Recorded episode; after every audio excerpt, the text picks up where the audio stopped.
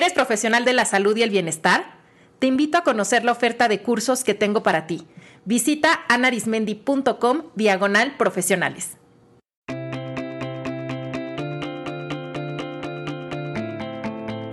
La comida puede ser tu gran maestra de vida. Déjate guiar por ella. Esto es De qué tiene hambre tu vida con Ana Arismendi.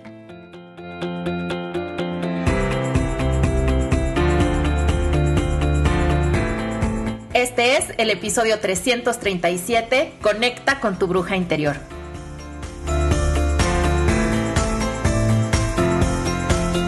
Hola comunidad, les doy la bienvenida a un aquelarre de brujitas.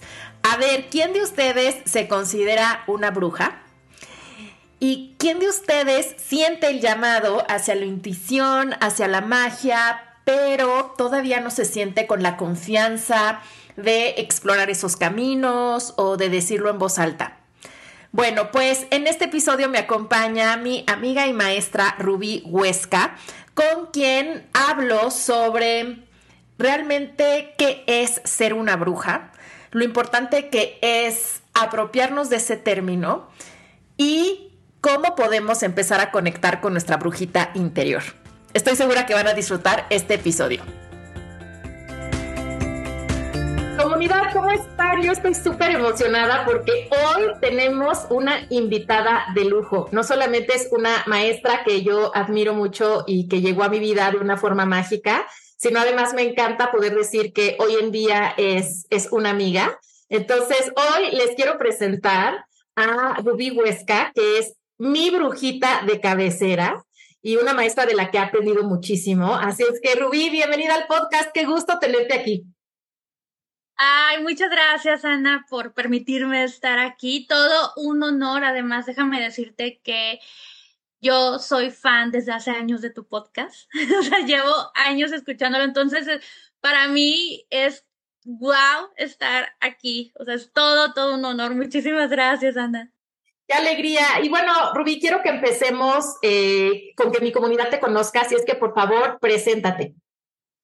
Bueno, pues mi nombre es Rubí Huesca, soy fundadora de ONJA, que es un espacio para la reconexión con el alma y utilizamos diferentes herramientas eh, mágicas, como por ejemplo la numerología, el tarot, el uso del péndulo, runas, herramientas mágicas, diferentes lenguajes para conectar con tu alma. También nos enfocamos mucho en reconectar con la voz interior, que es la intuición. Ese es eso es básicamente lo que, lo que hacemos aquí en UNJA. Brindo talleres, sesiones y bueno, básicamente es eso. Y ahorita que hablabas de la voz interior y de la intuición, pues eso es parte de lo que vamos a hablar aquí en este, en este episodio. Entonces, porque nuestra bruja interior parte de ahí. Entonces, cuéntanos un poquito más de qué hablamos cuando nos referimos a nuestra bruja interior. Bueno, la bruja interior es una mujer que está conectada con la sabiduría, con la sabiduría interior o con su voz interior ser una bruja no quiere decir de que veas fantasmas, entidades, veas cosas, no, sino que tiene que ver con conectar con tu verdadera voz, con quién eres, que te escuches. Es conectar también con tu mente, con tu corazón, conectar con tu cuerpo y por supuesto con el espíritu.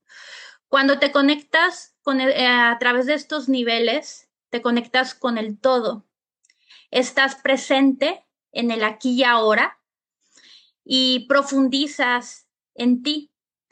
Y a su vez, em, también el ser una bruja interior es ser rebelde, porque el ser rebelde es amarte a ti misma, es un acto de rebeldía, mostrarte tal y como eres, porque es escucharte, no es escuchar afuera, es escuchar adentro, el quién eres, y ese es un acto muy rebelde.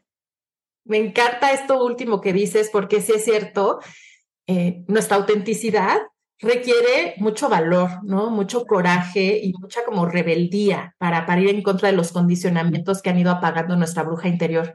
Me gustaría sumar a, a esta como definición que nos das, que yo siento que la bruja interior también es una mujer también conectada como con el poder de sus ancestras, ¿no? Y, y, conectada también con esa sabiduría que se va pasando pues de mujer en mujer, de generación en generación, incluso con esa sabiduría que las mujeres de cada generación y de cada, y de cada cultura vamos teniendo, acumulando y que nos vamos pasando, incluso de una manera como muy, muy coloquial, que a veces no nos damos cuenta del poder que tiene, ¿no? El tecito, el remedio de la tía, ¿no? Eh, o, ciertos conocimientos que nos vamos pasando y que forman parte también de, de herramientas que nos conectan con quienes, con quienes somos, ¿no? Y algo también que, que he aprendido de ti, Rubí, es que la bruja interior es como una, una parte interna, un arquetipo que tenemos todas las mujeres, ¿cierto? O sea, no es nada más para algunas personas. Así es. Desgraciadamente, uno de los mitos que más abundan es de que la intuición es solamente para algunos especiales, para los escogidos, los VIP. Y no, la intuición es algo que todos todos tenemos. Yo lo veo como si fuera, eh, todos tenemos una glándula pineal, o sea, todos conectamos eh, con nosotros, hablamos con nosotros mismos y todos tenemos esta capacidad para conectar con ella.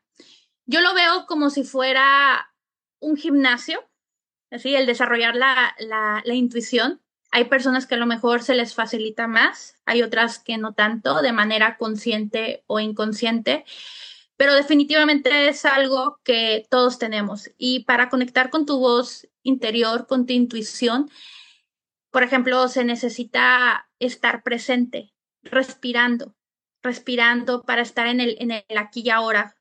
Todos podemos hacer eso. Ya el hecho de que tú hagas eso, eso ayuda a que tu intuición se estimule, se trabaje.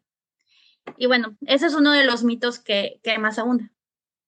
Sí, y me encanta esto que dices porque si todas tenemos una bruja interna, quiere decir que todas tenemos la capacidad como de recobrar esa intuición que para mí también es como recobrar nuestro poder, o sea, el poder de nuestra sabiduría, de escucharnos, de como tú decías, de ser yo y mostrarme al mundo siendo yo, sin tener ese miedo, esa, esa parte como rebelde, incluso como de alzar la voz, de mostrarme.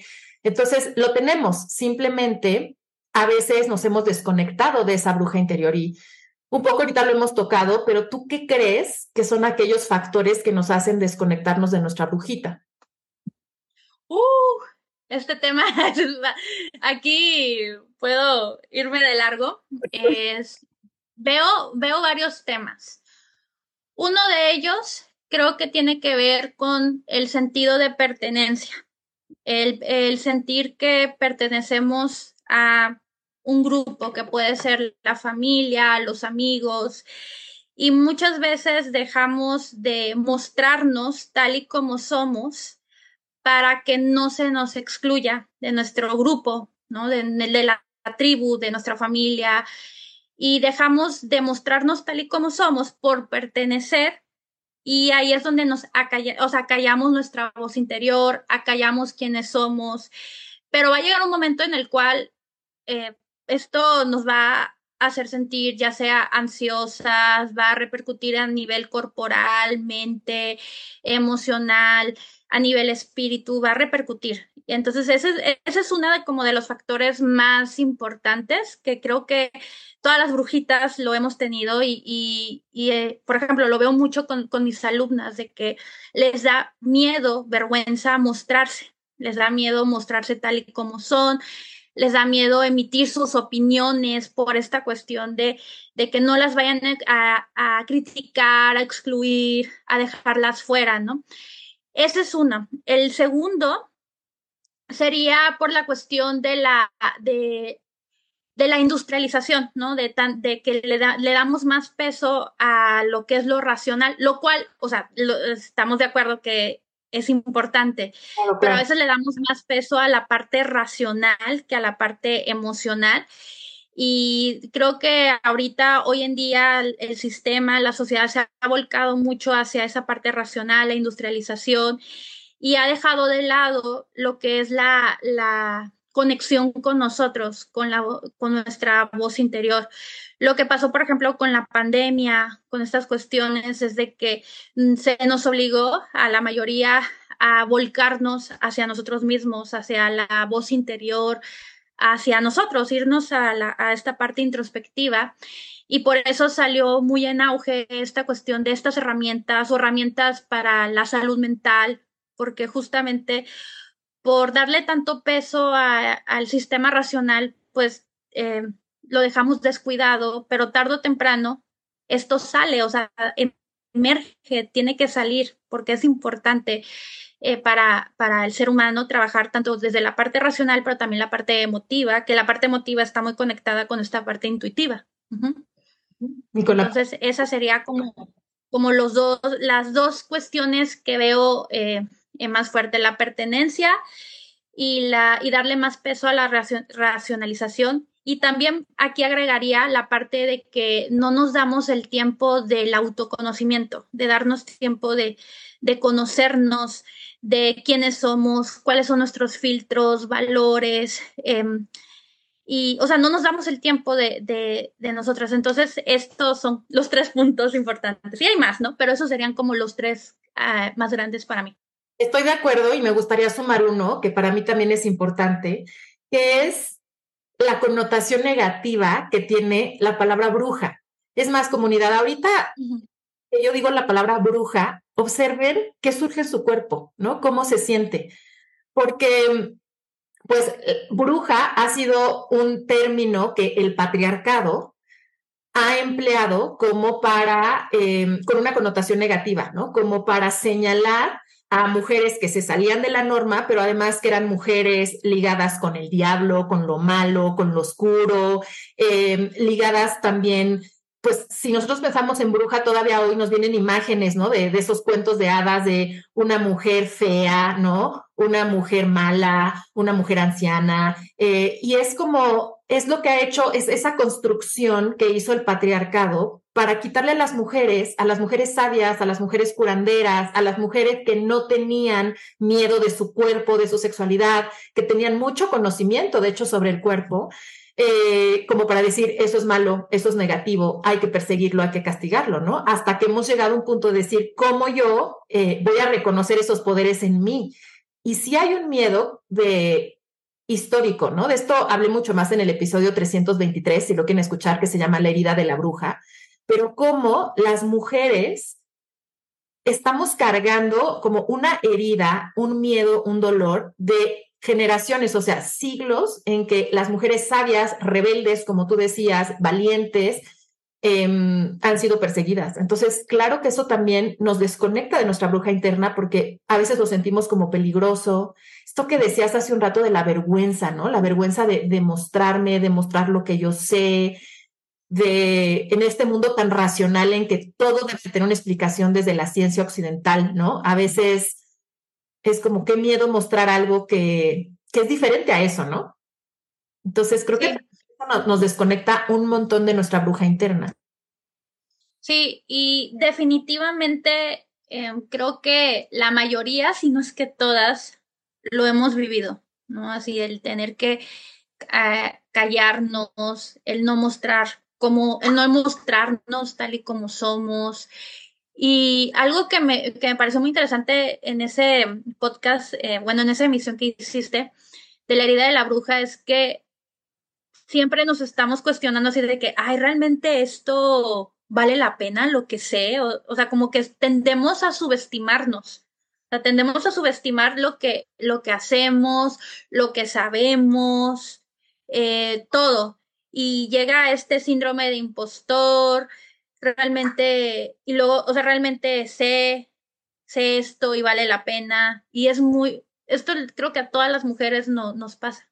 Sí, sin duda. Y tenemos el síndrome del impostor, no solamente en cosas que tienen que ver como con nuestra profesión o lo que sabemos, pero para quienes son mamás en la maternidad, también siempre dudando, lo estaría haciendo bien, no comparándome con otras, y en un montón de aspectos que, por ejemplo, muy del tema de este podcast, pues también con el cuerpo, ¿no? Entonces es este miedo a mostrar el cuerpo que yo tengo y de amarlo como es, porque nos han dicho que una mujer que envejece una mujer que tiene un cuerpo diferente a la norma del cuerpo delgado y al concepto de belleza, una mujer que disfruta su sexualidad, eso es algo inapropiado.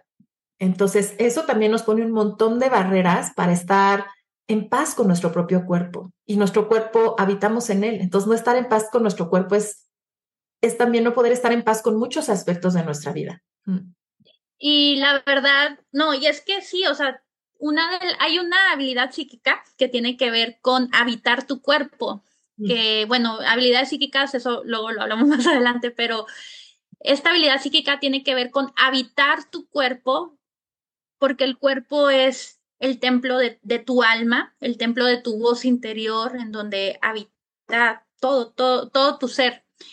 Y el hecho de que uno se esté cargando con estas cuestiones de vergüenza, de culpa hacia tu cuerpo, de que no es que debe de entrar en, de esta manera, según a la sociedad, es una manera también muy coercitiva en la que te estás autoatacando, que te sientes atacada y, y que no te, no te permite aflorar, aflorar todo tu ser, todo tu potencial, tu intuición. Entonces sí, es, es muy importante trabajar con esta conexión contigo, con tu cuerpo, con tu mente, tu corazón, ser rebelde, o sea, ser rebelde es amarte. Sí, sí, y también le estamos compartiendo esto para decirles que si ustedes se han sentido desconectadas de su bruja interior o tienen estos periodos que a mí me ha pasado, ¿eh? donde me siento más conectada y de pronto algo me desconecta, ¿no? Y luego me da culpa y digo, ay, ¿por qué me desconecté de eso si me hace bien y luego vuelvo a conectar? O hay algo que me da miedo, ¿no? De mostrarme como, como brujita, ¿no? Decirles que es normal, o sea, que todas las mujeres lo, experimentamos, ¿no? Tenemos también estos miedos, estas barreras, Em, estas dudas. Entonces es algo por lo que todas pasamos y por eso también es importante empezarlo a hablar y empezarlo a decir. Me gustaría preguntarte, Rubí, eh, que nos compartas, claro que hasta donde te sientas cómoda, para ti, ¿cómo ha sido? O sea, ¿cómo fue que tú pudiste abrazar esto y que lo pudiste compartir, ¿no? O sea, como tan abiertamente en el mundo. ¿A ti qué te ha ayudado a, abrazar a tu bruja interior y vivir desde ahí? Bueno, ay, sí, es, una, historia muy interesante. bueno, em, yo creo que uno de los factores más importantes en mi caso fue que mi mamá y mi abuela, de parte de mi mamá, me apoyaron muchísimo. Ellas también eh, leían el tarot, pero lo hacían escondidas. O sea, nunca fue eh, algo que se expresara, pero ahí dentro de la casa eh, se hacían, hacían rituales, eh, hacían cosas y todo, entonces yo empecé a observar. La manera, por ejemplo, hubo una época en la cual yo sí cerré y bloqueé todo esto porque por el tema de la vergüenza. Hubo una situación con mi familia, pero de parte de mi papá, no de parte de mi mamá, en la cual, em, por ejemplo, ahí em, tomaron un diario mío, tomaron un diario que ahí tenía y ahí en ese diario yo escribía cosas, por ejemplo, de que iba a leerme el tarot o cuestiones también de mi sexualidad, que ahí tenía pues mi novio en ese entonces. Y ahí fui yo muy señalada, incluso fui excluida. Entonces, por mucho tiempo me sentí con mucha, mucha vergüenza, mucha vergüenza em, y empecé a desconectarme conmigo. Y fue, de hecho, uno de los cursos que a mí me, me ayudó otra vez a destapar esta herida de bruja, porque tal cual era la herida de bruja, fue un curso que tomé contigo, Ana, no sé si te acuerdas, que fue el de, el de escribir para sanar. Y esa fue una de las primeras herramientas que estuvo enfocado en la, en la sanación. Y, en ese entonces, incluso yo te había dicho que me había salido una carta, eh, porque estaba yo leyendo oráculos mientras nos dabas ejercicios, yo saqué una carta de, un oráculo y, salió vuelve a escribir. Mm, y hasta incluso que te comenté y todo. Y ahí, durante el desarrollo de ese, de ese curso, que la verdad está buenísimo, si pueden, tómenlo, buenísimo, a mí me ayudó a ir hacia mis heridas. Esa fue la primera herramienta, pero así que vi que me ayudó a ir hacia esas, hacia esas heridas que tenía de vergüenza, de vergüenza de mostrarme tal, tal y como soy. Luego, ya eh, poco a poco, pues ya que empecé a trabajar más conmigo, o sea, sí hubo un momento en mi vida en el cual me preguntaban, Rubí, ¿a qué te dedicas? Y yo no sabía qué decir porque decía, ay, eh, numerología, eh, me daba vergüenza decir eso, pero creo que entre más me aventaba a hacerlo, o sea, así como que, porque tengo un lema que es voy derecho y no me quito, sí, me caigo, me levanto. Ese es mi lema. Y me aventaba a, a decir, no, pues me dedico a la numerología, al tarot, eh, ángeles, meditación y no sé, si iba en el Uber y me, y me preguntaban, ¿a qué te dedicas? A trabajar con ángeles. Entonces empecé a quitarme poco a poco la vergüenza. Empecé a quitarme esa vergüenza y ya, creo que em, eso ha sido más que nada de que aunque tenga miedo de mostrarme tal y como soy, lo hago, lo hago, pero sí definitivamente creo que sí, Ana, no, y no te lo había contado, pero es que esa herramienta de, de la escritura fue el parteaguas porque yo antes de ese, de ese taller que yo había tomado contigo, yo no había vuelto a escribir. O sea, yo, yo tenía diarios de chiquita, pero cuando me, me encontraron ese diario y, y, lo leyeron, porque incluso lo compartieron con la familia y así, porque era un tema de vergüenza, yo había dejado de escribir. Cuando tomé ese curso, fue, eh, pues volví, volví de nuevo y, eh, pero ahí fue la, la, herida, porque ya anterior a eso yo ya había tomado cursos de numerología, de tarot, yo ya estaba trabajando en esto, pero la herida así de bruja, tal cual, empezó ahí, empezó ese proceso de sanación.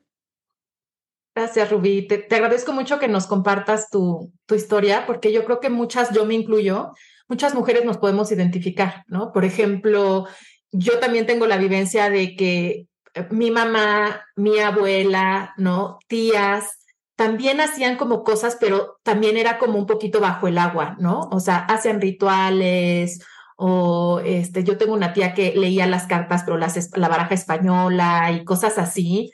Este, mi mamá, ¿no? Como que tomaba ciertos cursos, pero como que no se podía decir abiertamente, ¿no? Y como que también era algo que se mantenía entre. Entonces, como que yo también crecí como con curiosidad, ¿no? Y atraída a eso, pero con el mensaje de no se dice, no se muestra, eso como que es entre nosotras, ¿no? Y justo en el episodio de Vida de la Bruja les decía que, bueno, yo con mi formación como psicóloga y me desconecté con esta idea de no, todas las cosas basadas en evidencia y cómo, ¿no? Como incluir eso y...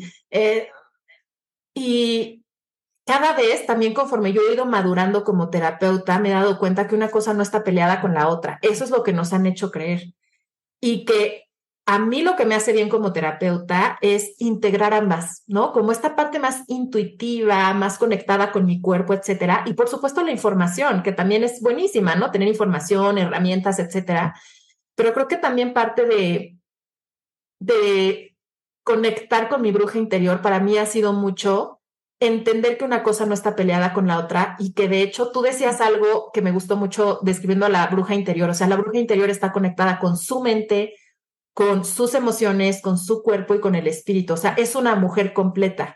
Y esta sociedad lo que nos ha hecho es fragmentarnos un montón, a hombres y a mujeres, ¿no? Pero es como, por un lado está la mente, por un lado están las emociones, no deben de revolverse, ¿no? O por un lado está tu mente y por otro lado está tu cuerpo. O no se puede mezclar razón y espíritu.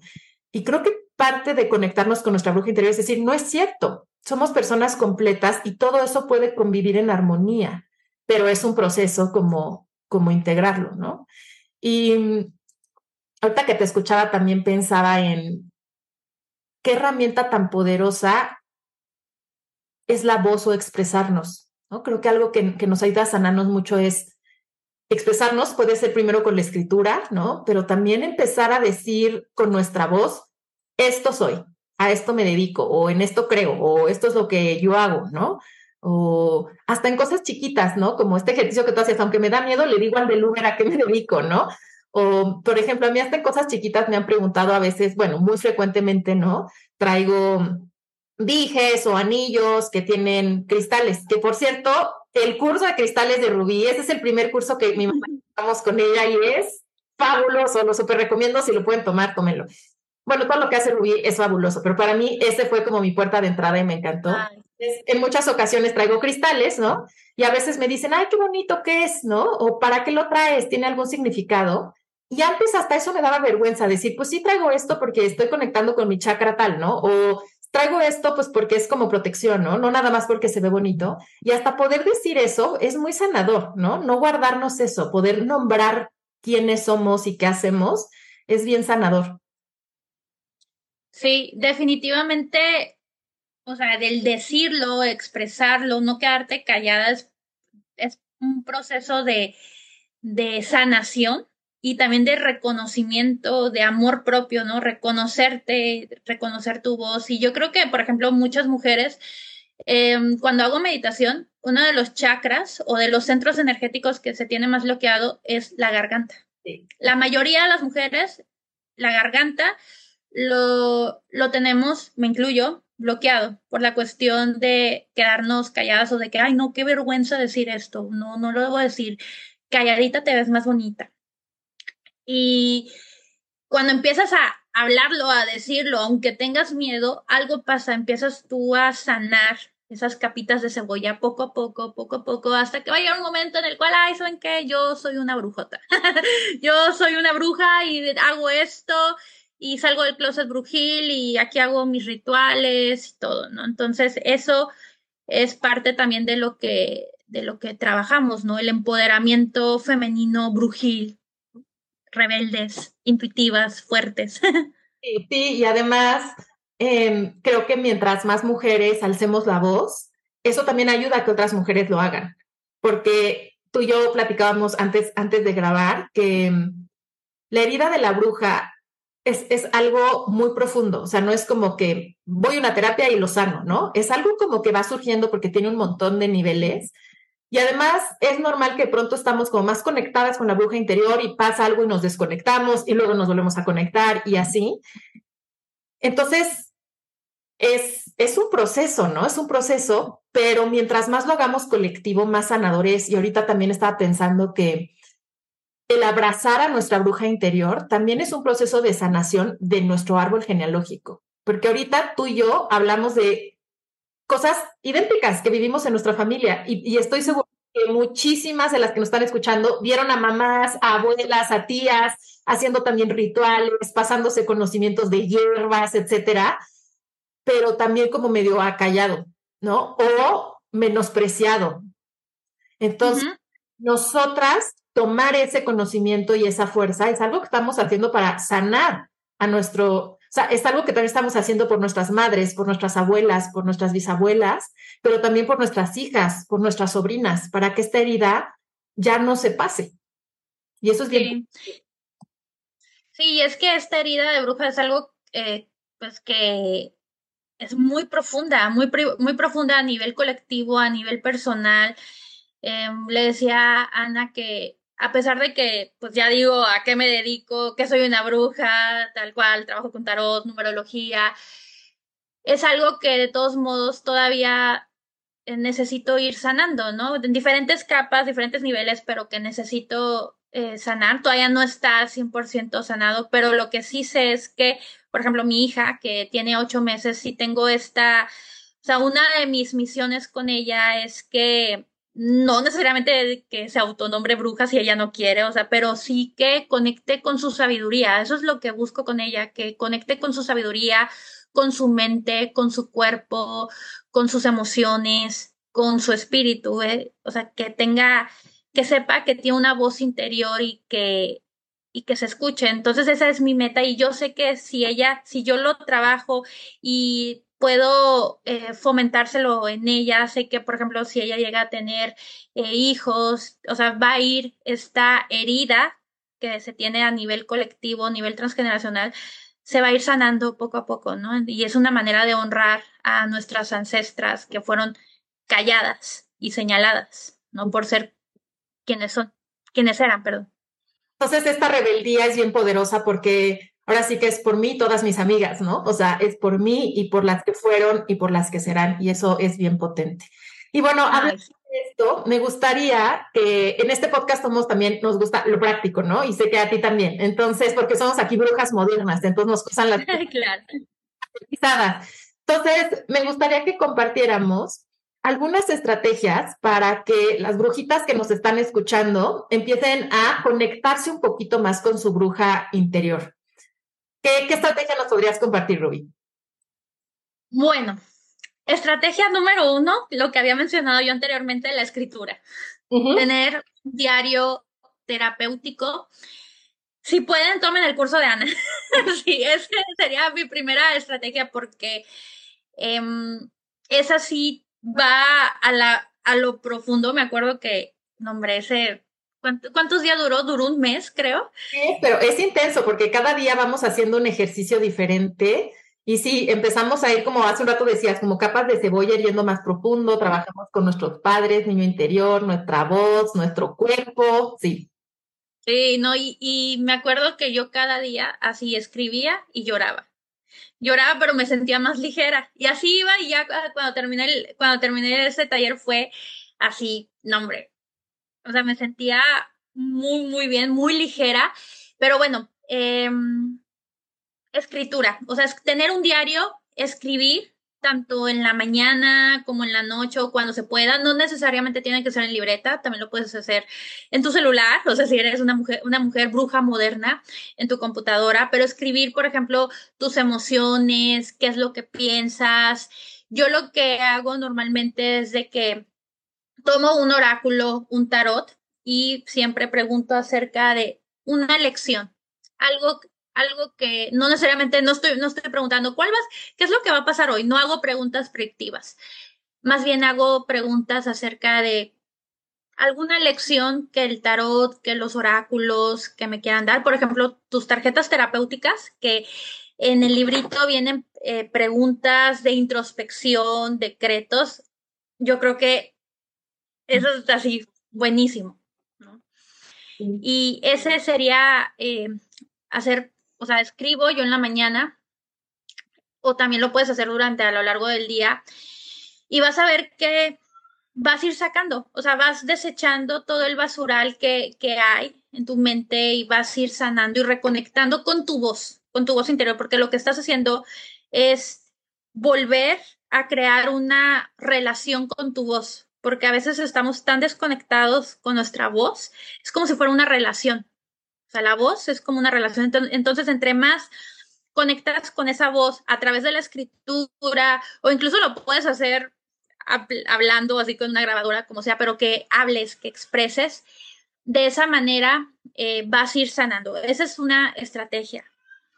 La otra estrategia sería hacer algo que tenga que ver, algo creativo que te haga sentir ligera algo creativo, que no necesariamente tiene que ser pintar, bailar, cantar, o sea, es escoger una actividad en el cual te haga sentir ligera y expandida. No sé, que puede ser desde cocinar, estar con tus plantitas, sacar a tus mascotas a pasear, algo que te conecte con esta, con esta parte eh, creativa, fluida, ligera. Eso es, eso es muy importante.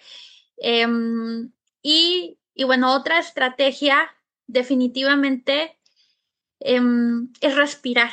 Mm, respirar. Respirar es habitar en tu corazón. Respirar es, es amarte, habitar en tu corazón. La respiración la tenemos como muy de forma automática, muy así de que respiramos, damos por sentado que respiramos, pero cuando empezamos a hacer eh, ejercicios de respiración, eh, sanamos nuestra, o sea, bueno, más bien sacamos el basural que hay en nuestra mente, nos relajamos y hay muchísimos tipos de respiración que hay desde activarte, darte energía, hasta para dormirte, para activar la glándula pineal. Hay muchísimas eh, de esas. Y bueno, y definitivamente aprender algo brujil, aprender algo que tenga que ver con con oráculos, con tarot, algo que te llame la atención. que digas, ah, esta parte mística estaría interesante porque te vas a llevar sorpresas, te llevas sorpresas cuando empiezas a, profundizar en ello y que son lenguajes para, para conectar con esa, esa voz interior. Sí, me encanta. Me encanta porque además sí, darnos permiso de que si nos llaman la atención las runas o las hierbas o lo que sea que llame nuestra atención, darnos permiso de explorarlo. Y a mí me gustaría sumarles con curiosidad. O sea, soltar el juicio y cambiarlo por curiosidad, incluso ir para ver, ¿no? Ver, probar, eh, pero abrirnos, abrirnos a que si eso nos llama, hacerlos. Y ya sé que dijimos que íbamos a dar tres estrategias, pero ahorita eh, fui pensando en dos, en dos más que me gustaría compartirles. Una, eh, conectar más con nuestro cuerpo. Entonces, por ejemplo, eso lo podemos hacer de muchas formas, pero incluso hasta estar eh, como más presentes, por ejemplo, en los cambios de nuestro ciclo menstrual, ¿no? Entonces, notar qué ocurre eh, cuando viene el sangrado, pero qué ocurre cuando estamos más en nuestra fase ovulatoria y qué cambios hay en nuestro cuerpo, ¿no? A mí me, parece bien bonito llevar un diario lunar o un diario de menstruación, de ir observando un poco con, como lo que decías de, de escribir, como cada día qué pasa en mi nivel de energía, ¿no? ¿Qué pasa en, mis, en mi estado de ánimo? ¿Qué pasa también cómo está mi mente? E ir notando cómo somos cíclicas y cómo vamos cambiando a lo largo del mes y, y estar así como más presentes de qué, qué ocurre y también qué va necesitando nuestro cuerpo en cada etapa, ¿no? La alimentación puede ser también una gran maestra porque la alimentación es algo que hacemos todos los días de forma cotidiana pero ¿qué tal si traemos también ahí nuestra presencia y a nuestro cuerpo y decir, hoy que me apetece, hoy quiero algo caldosito, algo crujiente, algo fresco, algo calientito, eh, conectar con nuestra hambre, con nuestra saciedad, o sea, eh, eh, es, a veces necesitamos comer más cantidad, a veces menos. Entonces, como ir conectando con nuestro cuerpo a través de diferentes estrategias, creo que, creo que también es algo que nos ayuda a activar a nuestra bruja y en ese sentido también escuchar más a nuestro cuerpo, porque nuestro cuerpo nos está diciendo información todo el tiempo. Entonces, como yo digo, es conectarnos con la entraña, o sea, ¿qué te dice tu entraña o no? ¿No? O sea, escuchar esa intuición que a todas nos ha pasado, ¿no? Que sentimos en el cuerpo un, híjole, mejor no, o un sí, pero no le hacemos caso, ¿no? Entonces, escuchar más eso y, y alinearnos más con sí. A ver, si mi cuerpo me está diciendo que no, me voy a esperar y a ver qué pasa, ¿no? O si mi cuerpo me está diciendo que sí, pues me voy a aventar a ver qué pasa. Creo que ir haciendo ejercicios de conectar con nuestro cuerpo. Sí, no es que el cuerpo es una gran antena. Lo subestimamos tanto, pero es una gran antena. ¿No les pasa que de repente entran a un lugar en donde a lo mejor hubo una pelea, no sé, un funeral, un hospital, cómo sientes tu cuerpo pesado, sales de ese lugar, cómo lo sientes, cansado, los, los hombros o se siente la tensión, porque el cuerpo percibe, percibe, o cuando estás en un lugar donde eh, se siente la buena vibra o se percibe una, una energía más amigable, te sientes ligera. Y es el cuerpo, el cuerpo el que, el que lo percibe. Entonces sí es conectar con las entrañas, con con tu piel, con todo. Y eso es muy importante, muy, muy importante, el cuerpo. Sí, sí, definitivamente. Y un último consejo que me gustaría darles es, si les resuena, eh, empezar a meditar, o sea, también cultivar el, el, silencio interno y que está muy conectado con lo que decías de respirar, ¿no? De como darnos esas pausas del hacer, hacer, el ajetreo, el resolver cosas, etcétera, y simplemente ser y estar aquí. Y bueno, es, y además como ahí en la meditación es cuando ejerce la voz de la bruja, es cuando tenemos espacio para podernos escuchar. Entonces, meditar, e incluso hay meditaciones específicas para conectar con nuestra intuición, ¿no? Déjenme decirles también que Rubí tiene un canal de YouTube fabuloso, ¿no? De Omja, activista espiritual, que me encanta. Y ahí ella tiene un montón de meditaciones que también podemos utilizar para empezar a conectar, ¿no? Con esta parte como intuitiva entonces, meditar creo que también es un gran recurso.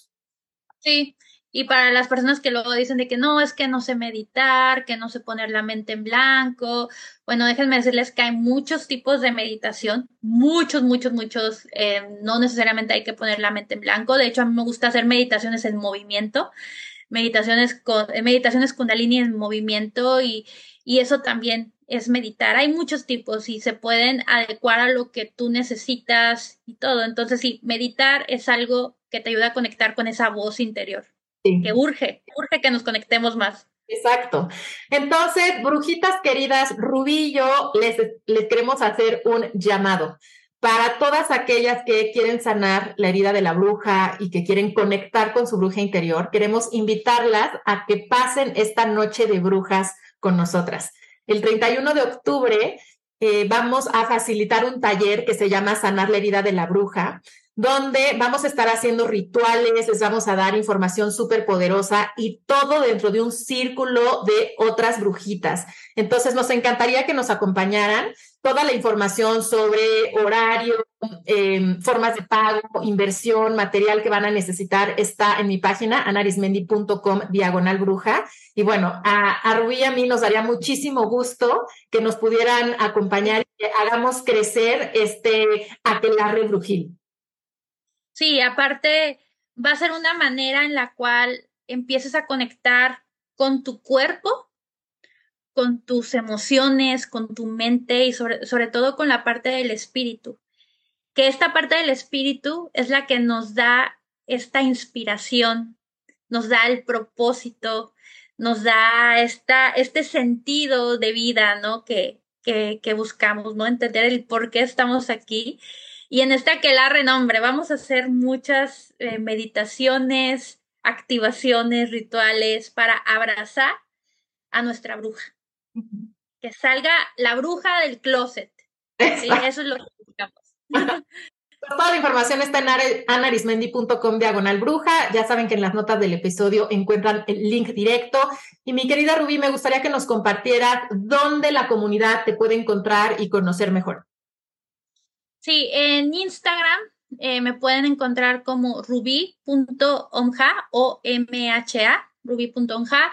En Facebook es onja MX y la página de internet es www.onjamx.com. Y ahí tenemos cursos, talleres, sesiones para Ahora sí que si quieren conocer de runas, velas, limpiezas, rituales, tarot, numerología, aquí, su servidora. Muchísimas gracias. Todas las herramientas mágicas las encuentran con Rubí. Les voy a dejar también en las notas del episodio eh, los puntos de contacto para que les sea más fácil acceder. Y bueno, mi querida Rubí, no te puedes ir de este espacio sin contestar la pregunta que le hago a todas mis invitadas y mis invitados. ¿De qué tiene hambre tu vida en este momento? Ay, ¿de qué tiene hambre mi vida? Muchas cosas. Ahorita tengo hambre de viajar, de viajar, de, de ir a la playa, de ir a la playa. Eso es lo que ahorita tengo, hambre de, de viajar con, con mi familia y ver el mar. Qué delicia, qué delicia. Pues muchísimas gracias, Rubí, por acompañarnos y compartir en este episodio. Y queridísima comunidad, pues Rubí y yo les mandamos un mágico abrazo y las esperamos en el taller. Hasta el próximo episodio. Muchas gracias. Chao. ¿De qué tiene hambre tu vida? Es más que un podcast. Es una filosofía de vida que te invita a conocerte y diseñar la vida que se te antoja. Descubre toda la oferta de productos y servicios que tengo para ti en dequetienehambretuvida.com.